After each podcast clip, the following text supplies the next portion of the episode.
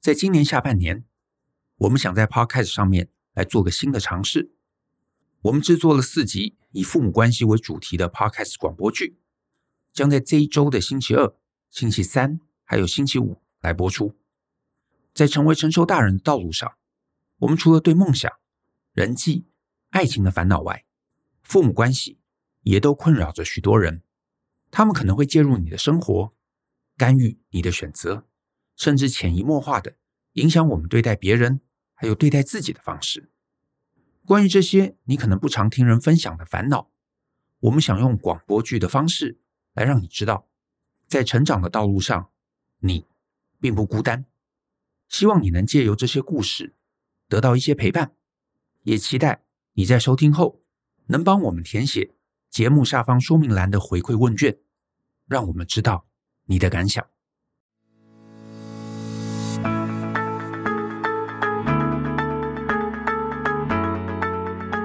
欢迎收听大人的 Small Talk，这是大人学的 Podcast 节目，我是 Brian 姚世豪，很高兴跟大家见面。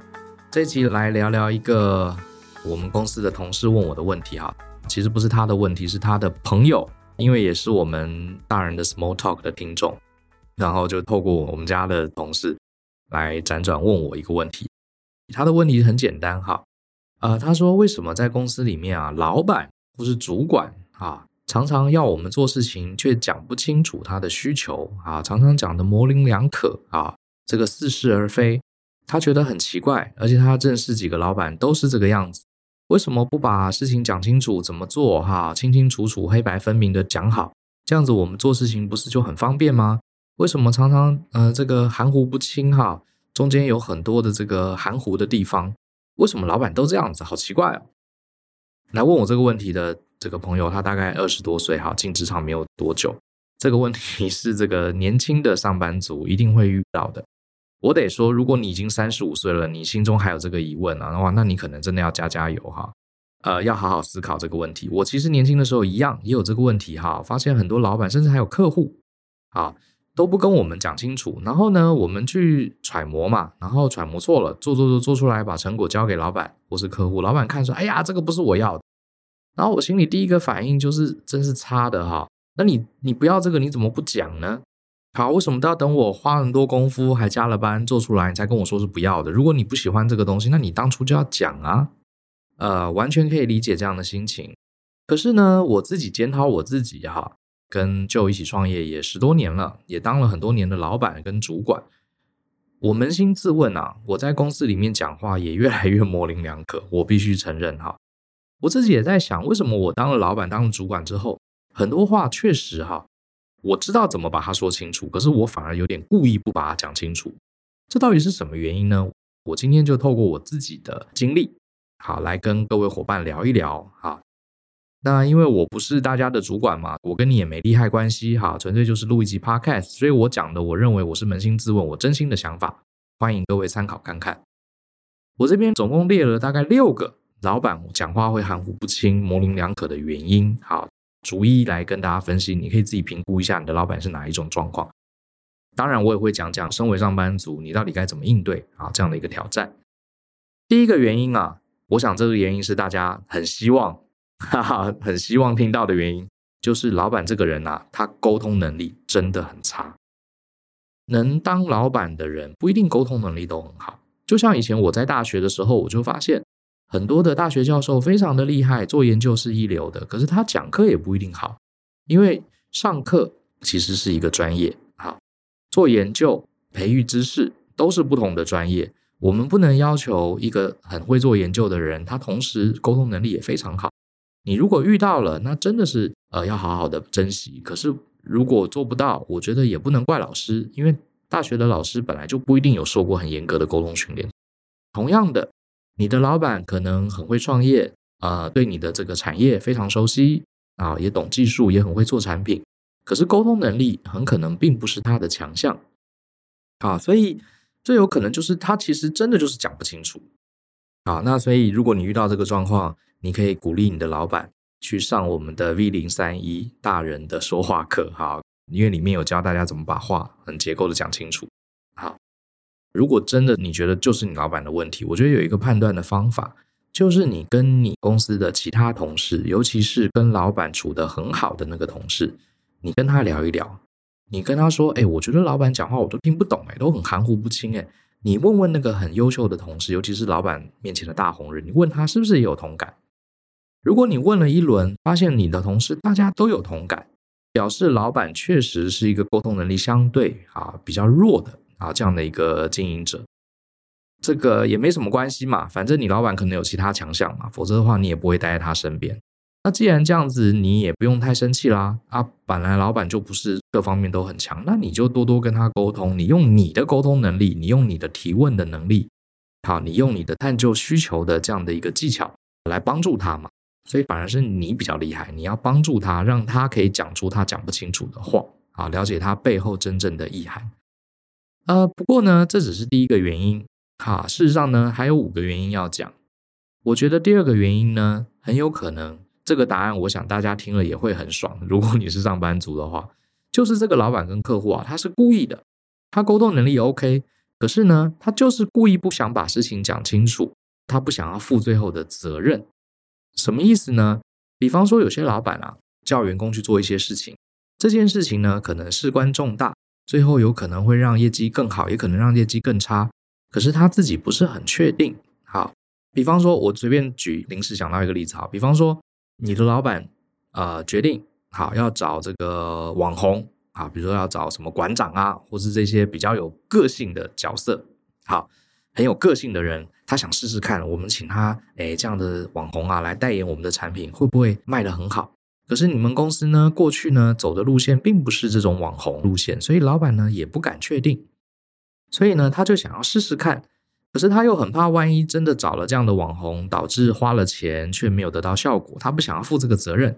所以你的主管啊，可能就会把你找来，他说：“哎，Brian 啊，我看这个现在很多网红好像做直播啊、带货啊，好像都很成功哎。嗯，我是没有要试啦，不过你如果想要提升业绩的话，你要不要考虑看看呢？”然后 Brian 就回答说：“哦。”老板，你是想要找类似馆长这样的人哦？没有啊，那个我也没特别讲的是馆长还是谁哦。呃，反正你自己参考看看。我是觉得馆长好像还蛮有名的啦，就就是含糊不清。好，然后呢，你揣摩，哎，好像老板想要找馆长，哎，好，你就去找馆长来做这个直播啊，做带货。结果呢，受众不喜欢，觉得 style 不合，结果呢，公司赔了很多钱。那这时候。想说这个责任是老板要担啊，因为是老板说要找馆长，老板说没有啊，我没有，这是你自己说要找他的啊，我没有说要找 KOL，我没有没有说要找网红，是你自己决定的哦。好，这种最可恶了，对不对？老板明明是领导者，领导者就是要担当嘛，对不对？你叫下面的人做事情，你又不想负最终的责任，那这种老板是很糟糕的。我建议，如果你确定，你跟你的同事们商量一下。如果你的主管啊、老板啊是这种人，好，愿意负责任，可是功劳他要抢第一。如果可以的话啦，你就把他换掉吧，啊，因为我觉得这种老板你跟他在一起不会学到太多东西的。当然，除非如果你这个老板有其他特长，你想要跟他学习一些东西，那当然是可以。如果这个老板没有什么其他的，真的呃让你很欣赏的专长，可是他又不想负责任，我的想法就是领导者最重要最重要就是负责任嘛，否则话叫他领导干嘛？对不对？因为专业啊、事情啊都是下面人在做，老板就是要负责任做决策嘛。他决策也不愿意大胆的做，然后最后决策错了还赖你头上，这种老板真的没什么好跟的哈。唯一他最重要的任务他都没有做好，而且你将来也会当主管嘛。我们当主管都是去模仿我们过去的主管，对不对？像我自己觉得我运气很好哈，我从第一份工作一直到后来去美国上班，我认识的老板我都很佩服他们。好可能真的是我走狗运吧。如果你的老板是这样，那我觉得你想办法换工作，因为这真的是很呃不是你的错哈。这是第二个原因。好，刚刚讲第一个，老板沟通能力确实不足；第二个是老板他不想负责，所以故意模棱两可，让你去背黑锅。好，好，那接下来呢？呃，我讲的其他几个原因，也许就不是你真的有想到的。好，你参考看看。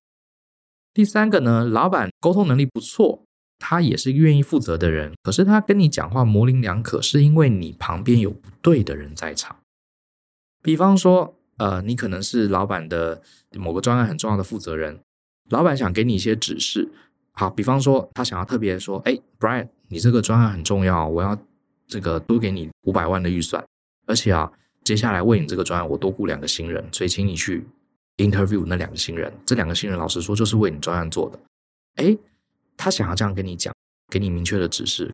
可是呢，你周围有其他的专案经理在，他不想让其他专案经理知道哦，他特别重视你的专案，要给你特权，对不对？这样不好意思嘛，人家会觉得不公平嘛。所以呢，他就跟你说啊，这个人力不足，你要好好分析啊，评估看看啊，就跟你在那边打太极，然后你也听不懂，老板，你到底是要帮我雇人还是不帮我雇人？你为什么不讲清楚呢？要雇人你就讲嘛，要雇几个你跟我说嘛，怎么都不讲呢？讲得含含糊糊的啊，是因为你旁边可能有其他人在，因为身为这个领导者，他有一个很重要的责任，就是他要公平。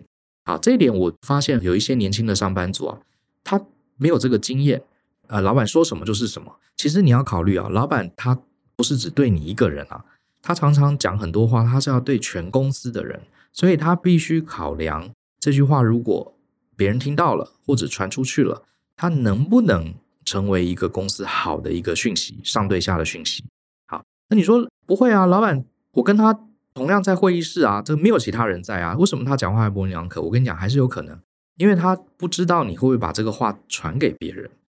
因为公司里面就是有一些白目的小朋友，好，比如说我刚刚讲这个 Brian，哦，老板特别多给我两个这个 headcount 哈，让我去雇佣两个人，专门就给我这个专案呢，很棒哎。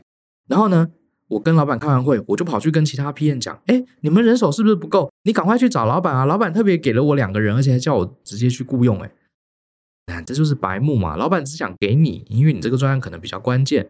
他并不希望你去跟别人讲，然后最后所有人都跑来要，这样不是很麻烦吗？所以就算是只有你跟他两个人在会议室，他可能也会支吾其词，也会讲得很含糊，叫你自己去猜。那这个为什么会这样？他怕你传出去。所以那他为什么会怕你传出去呢？根源原因就是他对你跟他之间可能信任还不够啊，他可能不确定你是不是那种会白目、会乱讲话的人啊，所以他就呃让你自己去猜了。或者是真的会议室就旁边的人，所以这个也是你要考虑的。好啦，大人的世界真的很复杂啦，有些时候人家跟你讲什么话，你真的不能只听那个意思，你要考虑旁边有谁，而且他是对谁讲的。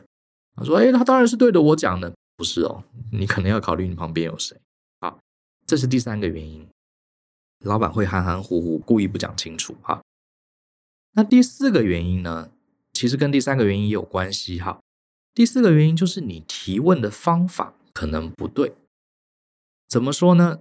比方说，啊、呃，我举个例子好了，这事情我真的遇过哈。我跟我们团队的一个编辑哈，算是我们前员工哈，我就跟他有过一段对话，非常有意思哈。这个员工呢，他在帮我们写稿，写稿的过程中，我就帮他校对嘛。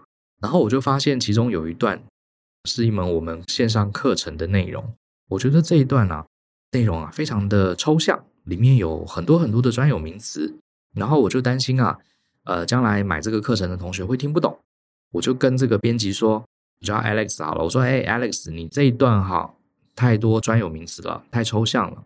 好，我建议你啊，看到这些抽象专有名词的时候，你下面要举个例子，举一个很简单的例子来跟同学说明这个专有名词是什么意思，这样子大家在呃收看收听这个课程的时候啊，比较容易懂。好。这时候呢，这个 Alex 啊就反问我一个问题，他就说：“哦，老板，我知道了，谢谢你的提醒。是不是以后只要遇到专有名词，我都一定要举个例子呢？”好，他就反问了我一个这个问题。理论上，完美的世界我应该说对，或者是 no 不对，对不对？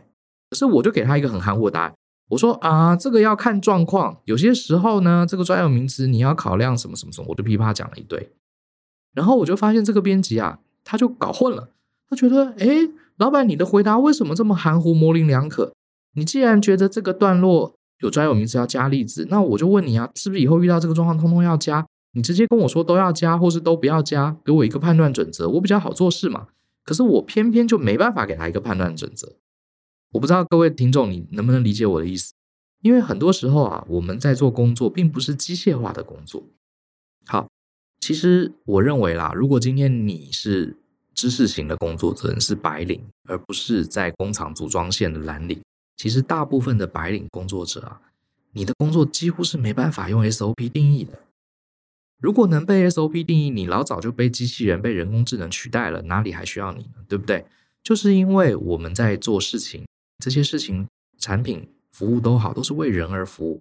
人本来就不是一个很有逻辑的 动物嘛，所以我们才需要大脑做各种的判断，做各种的处理。所以，如果你反问老板说：“老板，是不是以后我遇到 A 我就要走 B，遇到 C 我就要走 D，是不是这样子呢？”你就会发现，老板很难回答你一个很清楚的答案。其实我得说哈，这部分我可能真的要帮老板讲讲话，不是老板故意不给你清楚的答案，是你问问题的方式太过简单了。好，有些年轻的员工他觉得，哎，我上班你就是要给我一个清楚的指示啊。如果遇到专有名词就要写例子，如果不是专有名词就不要写例子。你讲清楚，我不是以后就不会犯错了吗？对，我知道你是这样想。可是你把工作啊看得太非黑即白了啊，很多时候是要综合考量的。比方说像刚刚我举的这个例子，遇到专有名词，当然要考虑这个专有名词，大多数人能不能听得懂，他有没有必要举例子？因为如果看到专有名词就全部举例子的话，那这个课程里面就变得很冗长，而且很多大家都懂的专有名词，你还要特别去解释。比方说，哈，货币。这个名词你可能就不用解释，可是加密货币或是 NFT，你可能就要稍微解释一下，对不对？可是这个很难定出一个标准啊，很难定出一个标准，所以老板或是你的主管当然很难很清楚的跟你讲，遇到什么就要怎么走。好，所以我觉得各位年轻的上班族，你也不要偷懒，好，不要想说我来啊、做这份工作，你就给我一个清清楚楚的准则嘛，我照着准则走，我就准时下班，你为什么不讲清楚呢？你有这种心态，我得说，我直言不讳啊，我得说，你在职场接下来有苦头吃了。因为真正的知识工作者，就是要靠你对这种含糊事物的判断能力。如果你把这个世界当成非黑即白，那你等于把自己降级啊，成为一个演算法，把自己降级成为一个 SOP。那在未来这个机器人跟 AI 越来越蓬勃发展的时代，你是第一个被淘汰的。而且啊，如果你工作里面你很讨厌这种需要做判断的工作，那我会建议你，你可能要换去一个做比较技术跟劳力密集的工作。呃，我倒不是瞧不起做蓝领的哈，因为像我之前在工厂做很多的辅导，其实你不要小看啊，在生产线上，光是要把这些设备、机台处理这些进料、好品管，它都超级复杂，有超级多灰色的判断。啊，如果你都不喜欢这些判断，你连生产线你都没办法胜任这个工作，更何况是做创意的啊，这工作你更不可能做好。你真的啊，只能去什么？只能去做这种工厂的组装线啊，就是呃，iPhone 到你前面你就固定锁五颗螺丝，然后压上一个电线，然后就换到下一个，你就真的只能做这种工作，因为这种工作是几乎不用判断的，几乎不用了。好，你只要好好把 SOP 练好，几乎不用判断。那你真的想做这种工作吗？对不对？那可能也不是你真心想要职涯方向。那既然如此，啊，为什么不好好试着跟老板好好的沟通交流，去了解老板含糊的话语背后到底他的考量跟核心是什么？然后跟他双向的讨论，而不是说单向的。哎，你给我一个 SOP。好，老实说，我上班这么多年，我还真的看过，呃，不算少，有人就是这样哦。哎，你不要跟我讲那么多，你跟我讲我要怎么做就对了。哎呀，我跟你讲，这种人职涯发展真的都很惨，都不骗你啊！在这个时代越来越难存活啊。那这是第四个，是你反问老板的方式啊，把这个问题过度简化了，导致老板很难用 yes or no 啊来回答你。那第五个原因，老板讲话模棱两可、含糊不清呢，这也是有可能的啊，是老板故意要试探你，看看你能否举一反三。好。我觉得老板可能一开始也不一定要试探你，有可能是从你的回答，他得到了试探的结果。比方说，好，比方今天有两个秘书，一个秘书是普通的秘书，一个秘书是很优秀的秘书。当老板同时跟这两个秘书说：“哎，那个张秘书，下个礼拜三早上啊，你约那个张总来我们公司开会。”好，这就是一个指令。那个普通的秘书呢，他会怎么做？他就打电话：“哎，张总，下礼拜三早上我们。”呃，王总邀请你来公司开会，结果王总跟他说：“哎，那个下礼拜三不行，哎，礼拜四可不可以？”哦，礼拜三不行是不是？好，那我再跟我们老板问一下。然后这个普通的秘书又跑去找老板，报告老板，张总说他礼拜三不行，问礼拜四可不可以？然后呢，呃，老板就说，哎，礼拜四我不行，哎，你问问看他礼拜五。然后 秘书又跑回去，这个张总礼拜五行不行？哦，礼拜五可以，是不是？好，然后再回去跟老报告老板，礼拜五约好了，礼拜五早上十点，张总会来开会。好，这个是普通的秘书会这样做。你说这样有什么错？不就是老板一个口令一个动作吗？他错的地方就是一个口令一个动作。你不觉得刚刚这个判断是用 AI 或机器人都可以做吗？那何必我们要一个真人的秘书呢？好，那你可能问，厉害的秘书会怎么做？来，我告诉你，厉害的秘书是这样子的哈。老板跟秘书讲说，哎，那个王秘书啊，那个下礼拜三早上约张总来开会。这时候优秀秘书会说，好，下礼拜三早上是不是？那老板，假设这个张总没空，这个礼拜你还有哪些时段是比较能接受的呢？看到没有？他已经先问了，预判哦。好，所以这时候老板又给了他两个时段。好，了解了，谢谢老板。优先以下周三早上为主啊，约张总过来。那另外，请问这次的会议我们公司有多少人要参加呢？还有张总，你会希望他带哪些工程师来呢？或是哪些秘书来呢？为什么他要问这个问题呢？问人数呢？哦，他要决定会议室。接下来呢，他还会问老板，这个会议会需要用投影机吗？还有，老板，你约的是十一点开会，那要不要顺便帮呃与会人员准备午餐呢？还有，有哪些与会者或是一些承包商最好也在，我也一并去约呢？甚至说，老板，那过程中我请秘书处的小陈进来做会议记录，OK 吗？看到没有？这个优秀的秘书针对老板的一个问题，他已经预判了这整件事情可能会发生的环节，包含好对方可能礼拜三没空。有没有其他的时段？还有有多少人？我们这边有多少人？对方可能会带哪些人？会议室需不需要投影机？靠近中午了，要不要顺便准备午餐招待一下大家？然后呢，还有需不需要特别有人做会议记录？有的话，我们安排秘书处的人过去支援。看到没有？你觉得这两个秘书，就算他们两个都是二十三岁，好，薪水都是两万八，刚进公司，我问你嘛，过了三年，你觉得谁会升，谁会降吗？这是很明显的问题，对不对？那你看刚刚讲的那个第一个普通秘书，那个老板又说：“哎，你会议室安排好了。”哦，老板，你没有跟我说要会议室啊？那个那个老板又说：“哎，秘书啊，那个十一点开会，那个我们肚子饿了。哎，老板，可是你没跟我说要准备午餐呢？”然后这个普通的秘书就会来 complain 啦：“为什么我老板明明要午餐，又要投影机，又要找人会记录，为什么他不讲？” 各位，你应该懂我的这个例子吧？对不对？老板很可能是故意要试探你，老板也可能没想到，老板呢也可能是沟通能力不好，都有可能。可是我觉得这个问题应该是我们要去做的。当然啦，你说老板讲清楚会更好，没有错。每个老板都有责任要让他自己变成一个更好的老板，没有错哈。可是我们当员工的，是不是也有责任要让我们成为一个更专业的人？对不对？老板。好跟坏跟你自己是不是一个好员工，这是两件独立的事情嘛，是没有关系的嘛。就算你真的证明你老板很烂啊，我们大家都承认啊，你老板真的很烂，可是你还是可以做一个很优秀的员工啊。而且等你够优秀了，就有人来挖角你，你就可以去更好的公司，这不是对你自己的职涯也很棒吗？你何必因为这个老板很烂，好像你也要当个烂员工？何必呢？对不对？我们跟老板要非亲非故，干嘛跟着他一起烂？好。更何况，很多老板他不是烂，他其实就是看看你能不能多承担一点。假设今天我有机会请一个秘书，我当然希望这个秘书能 cover 我越多工作越好，对不对？而不是只是一个指令一个动作嘛。那我干脆去买特斯拉机器人算了，对不对？好，假设这个秘书呢，我发现我只跟他讲下礼拜三早上开会，他把会议室、投影机、午餐、与会者、做会议记录的人全部都帮我安排好了，我心中呢一定会很开心。我会称赞他，我也会在心中默默的觉得，哎，这个秘书有大将之风哦，这个人不简单，他不光只是做秘书，我将来要对他委以重任，要给他更多的机会。好，你说老板会试探，哎，我就会啊，我跟你承认，我就是会这样试探员工，因为我试探员工倒不是要对他做什么坏事，因为啊，公司里面那么多人，有的人啊，他真的就是来上个班，时间到了就走，我也可以接受啊，事情工作做完。可是有些人他是能成为将领，那我也要有责任要给他更高的机会，好，给他更多的机会。所以我倒不是说试探不好，我就把他 fire 掉，不会。因为员工本来就有很多素质，有些员工他不会举一反三，那可以，我就把你放在这个机械化的工作的位置上，好，能举一反三的，我就用将领的方式来培养你。所以很多时候你也要思考一下，老板很多话讲不清楚，他其实就是对你的一个考验。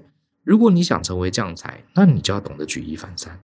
这是第五个，好，老板要试探你，这是可能老板含糊不清的原因。最后一个原因呢？这个原因呢，我很认同，因为我自己也常常讲话含糊不清。我自己承认哈，是因为这个点，第六个点，也就是老板想要给你自由发挥的空间。什么意思呢？就像刚刚我提到那个例子，我的编辑来问我说：“这个是不是以后遇到专有名词，通通我都要多写一个例子呢？”我就是不想跟他回答 yes or no，为什么呢？因为我觉得身为一个编辑。我希望你有一天能成为一个独立的创作者。我希望你自己来判断。那你判断错没有关系，我也不会骂你。好，我就告诉你，哎，这个例子其实不用加。那你判断对了，错了，你不是就成长了吗？如果我什么东西都跟你讲清楚，我不是太贬低你的智商了，把你当成机器人，把你当成一只狗狗、猫猫来训练嘛，对不对？所以。我身为老板，我也希望我的员工可以有自由发挥的空间，因为确实我认识很多优秀的员工，他反而是不想要老板讲太清楚。为什么呢？像我自己以前就是啊，我不想要老板什么都跟我讲好，规定我一定要那样做。我相信你在听节目，你也是这样的员工。比如说我今天是个工程师，老板规定我程式码怎么写，文件要怎么写，我觉得好烦哦。你能不能让我自己用我自己的方式，说不定我可以想到更好的演算法，用更厉害的函数来解决这个问题嘛？你不要限制我，给我绑手绑脚。所以，同样的，老板也知道有些员工呢，你就是要给他自由发挥空间，什么事情都讲得清清楚楚，那员工就只能照着做啊，他就没有自由发挥空间，他就无法成长。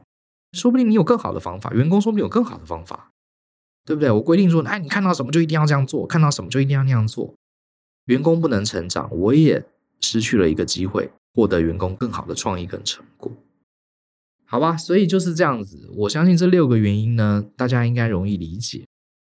老板讲话含糊不清，哈，背后有几个原因。第一个当然就是老板确实沟通能力很差。可是我觉得呢，老板本来就不是万能的，他沟通能力差，那你沟通能力可以好啊，来弥补他的不足。如果老板有其他的强项，你还是可以跟他学嘛。老板沟通能力好不好，你跟其他同事讨论一下就知道。还有一种状况是啊，可能是只有你听不懂，大家都觉得这个老板沟通能力还不错，是你自己听不懂。那如果这样的话，那你就好好的练习，好好多听他讲话，去分析。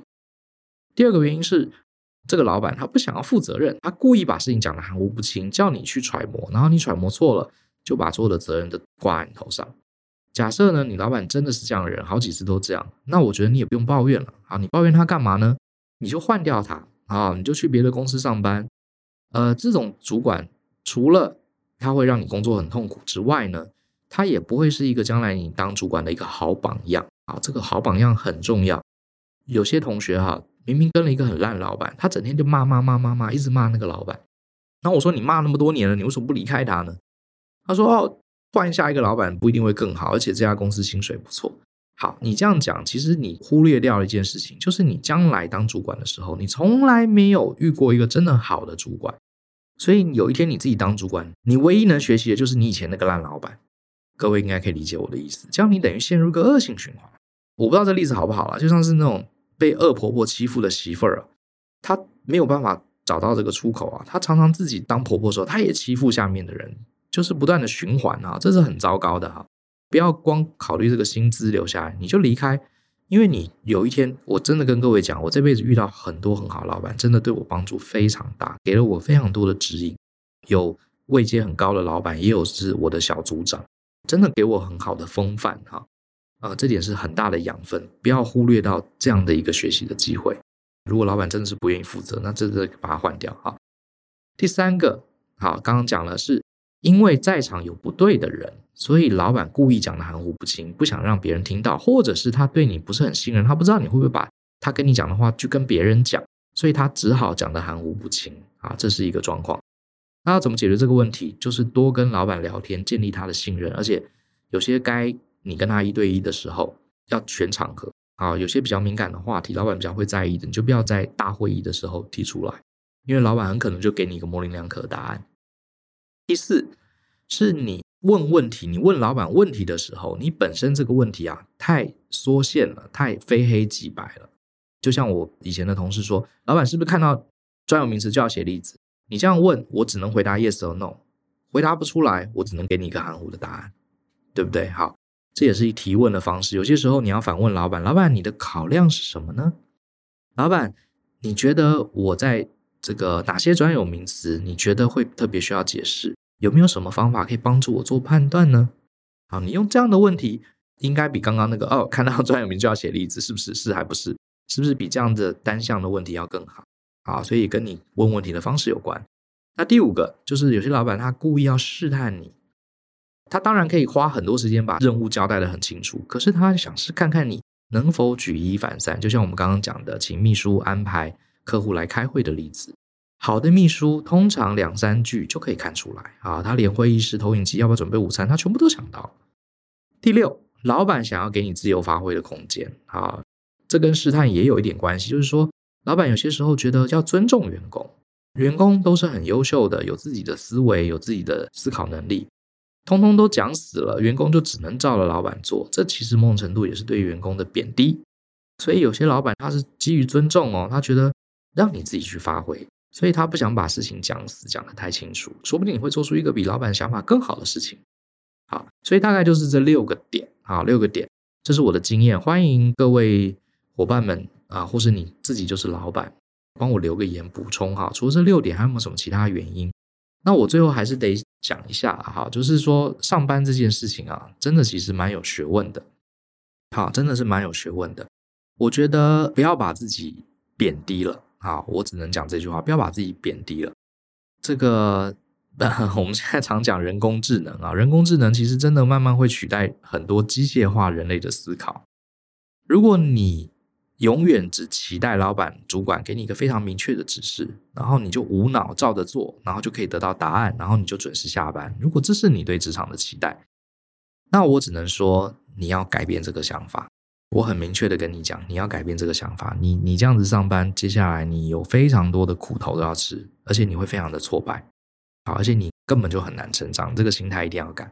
如果你真的不愿意改，那很简单，你人工智能你都比不上，那你就当工人智能，好，就是去做那种很机械的组装体力的工作。我我得讲，其实有些时候做体力的工作都需要做含糊的判断，不过也你也只能往那个方向发展。真的，因为你不想要处理人的含糊啊，人天生就是含糊的，好不好？好，好吧，那今天就讲到这里哈。希望各位呃，对各位上班族在跟老板的交流有一些小小的帮助。刚好我自己也当了十几年老板，我也当了好多年上班族，这是我个人的看法，欢迎大家帮我补充。好，相信思考，勇于改变，我们下次见喽，拜。